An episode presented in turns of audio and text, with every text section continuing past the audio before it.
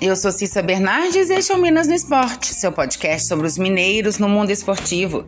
Seja futebol, vôlei, basquete ou até campeonato de peteca, eu tô aqui para contar o que acontece com as equipes mineiras no esporte. Hoje é quarta-feira, 23 de fevereiro de 2022. Campeonato Mineiro. Ontem à noite, pela oitava rodada do estadual, teve Uberlândia e Caldense no Parque do Sabiá. E os visitantes levaram a melhor. A Caldense venceu a partida por 1 a 0. O único gol do jogo aconteceu aos 17 minutos do segundo tempo, pouco depois do Uberlândia ficar com um homem a menos em campo, com a expulsão de Nailson. A veterana aproveitou a maioridade numérica e Neto Costa, oportunista, recebeu passe na entrada da área e bateu firme para balançar as redes. Com a vitória, a Caldense voltou para o G4, ficando na quarta posição com 15 pontos. Na próxima rodada, Uberlândia visita o Tombense no Almeidão, sábado, dia 5, às 16 horas. A Caldense recebe o Democrata no Ronaldão, domingo, dia 6, às 11 da manhã. O Verdão do técnico Paulo Foiane jogou com Rafael Robalo, Kellyton, William Mineiro, Turhan e Michael Souza. Nailson, Luanderson, depois Ícaro, David Lazari, depois Reinaldo e Felipe Pará, depois Daniel. Maurinho, depois Elivelton e Lucas Coelho, depois João Paulo. A Caldense, sob o comando do auxiliar Gladstone, jogou com Renan Rinaldi, Yuri Ferraz, Jonathan, Lula e Matheus Miller, depois Marco Aurélio, Guilherme Borges, depois Paulo Vitor, Ícaro, depois Igor Pimenta e Alemão, depois Franklin, João Diogo, Pedro Gabriel, depois Douglas Esquilo e Neto Costa. Copa do Brasil. Ontem foi o pontapé inicial da competição. A URT enfrentou o Havaí no Zama Maciel, em Patos de Minas, e o placar ficou no empate em 1 a 1. Só que com o resultado, a equipe patense dá adeus à competição. O Havaí tinha vantagem do empate fora de casa e assim conseguiu a sua classificação. Foi um jogo equilibrado e os gols saíram apenas no segundo tempo. O Havaí abriu o marcador aos 24 minutos. Muriqui tentou o passe, a defesa tirou, mas a bola voltou nos pés do atacante, que bateu para o fundo das redes. 1 a 0. Precisando da vitória para se classificar, a URT foi para o ataque. Aos 37 minutos, Cebolinha aproveitou a falha da marcação após passe de Gindré e empatou a partida. Nos minutos finais do jogo, o time catarinense ficou com a bola no pé e ficou evitando que a URT conseguisse uma reação. A partida teve um momento de tensão já nos acréscimos, quando Vinícius Leite se chocou com Gidré e foi ao chão. O jogador foi retirado do campo de maca e com colete cervical, assistido pela equipe médica no estádio. Após o atendimento, a bola voltou a rolar, mas o placar não mudou um a um resultado final e adeus da URT. E hoje é a estreia do Cruzeiro na competição.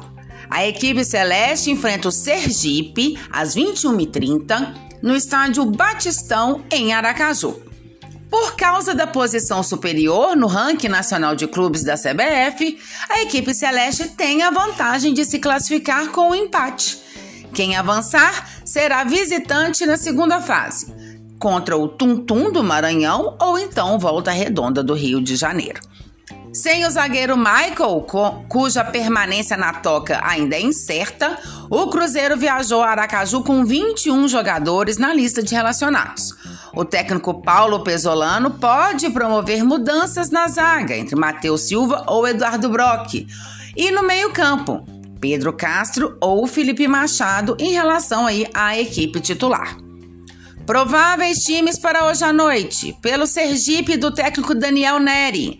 João Gabriel, Márcio Lima, Lazzarini, Wendel Iomar e Gilmar. Matheus Silva, Aragão, Caio Wilker ou Elivelton e Doda. Caio Felipe e Iago. Pelo Cruzeiro de Paulo Pesolano, Rafael Cabral, Rômulo, Matheus Silva ou Eduardo Brock, Oliveira e Matheus Bidu.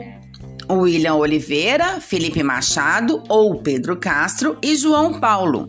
Giovanni, Vagninho e Edu. E hoje é noite histórica para o América. O Coelho faz a sua estreia na Copa Libertadores. O jogo contra o Guarani do Paraguai será às 19h15 no Independência. O zagueiro Herman Conte será desfalque do Coelho. Na, uh, o argentino foi expulso na última partida do Bahia, na Sul-Americana do ano passado, e por isso ele cumpre a suspensão neste ano. Ele levou o cartão vermelho na derrota por 4 a 2 para o Torque do Uruguai em maio de 2021, na Arena Fonte Nova, em Salvador, quando o Bahia foi eliminado da competição. Sendo assim, a principal dúvida na formação do América está no ataque.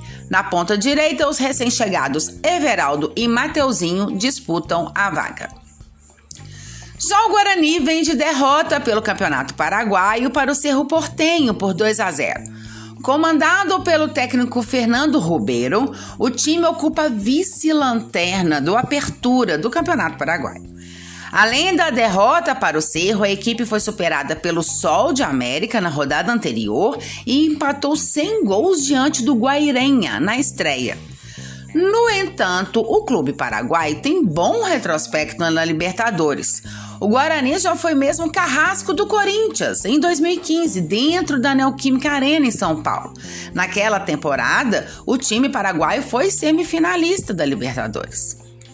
Prováveis equipes para hoje à noite no Independência. Pelo América: Jori, Patrick, Iago Maidana, Éder e Marlon, Lucas Cal, Juninho e Alê. Everaldo ou Mateuzinho, Felipe Azevedo e Wellington Paulista. Pelo lado do Guarani do Paraguai, Devis Vasquez, Rodi Ferreira, Marcos Cáceres, Roberto Fernandes e Guilhermo Benítez, Rodrigo Fernandes, Jorge Mendonça, Marcelo Gonçalves e Josué Colman ou Alberto Contreira. José Ariel Nunes ou Alejandro Samúdio e Fernando Fernandes. Vôlei. Ontem à noite, pela Superliga Feminina, o Dentil Praia Clube foi derrotado pelo Sesc Flamengo, no Rio de Janeiro, por 3 sets a 2. A equipe mineira estava perdendo por 2 a 0, empatou o jogo, mas foi superada no tie-break. Parciais de 27-25, 25-20, 20-25, 18-25 e 15-12. Este foi apenas o segundo jogo perdido pelo Praia em 19 disputados. Mesmo com a derrota, a equipe do Triângulo segue na liderança da competição com 49 pontos. O Itambé Minas está em segundo com 45 e um jogo a menos. Eu volto amanhã para falar dos resultados dos jogos de hoje à noite e, claro, mais informações dos times mineiros no esporte. Até lá! E se você quer saber sobre o seu time ou qualquer informação esportiva de Minas, manda mensagens, perguntas, dá um oi. Meu Twitter é arroba Bernardes e meu e-mail é cissabernardes.gmail.com. Até mais! Boas competições para todos!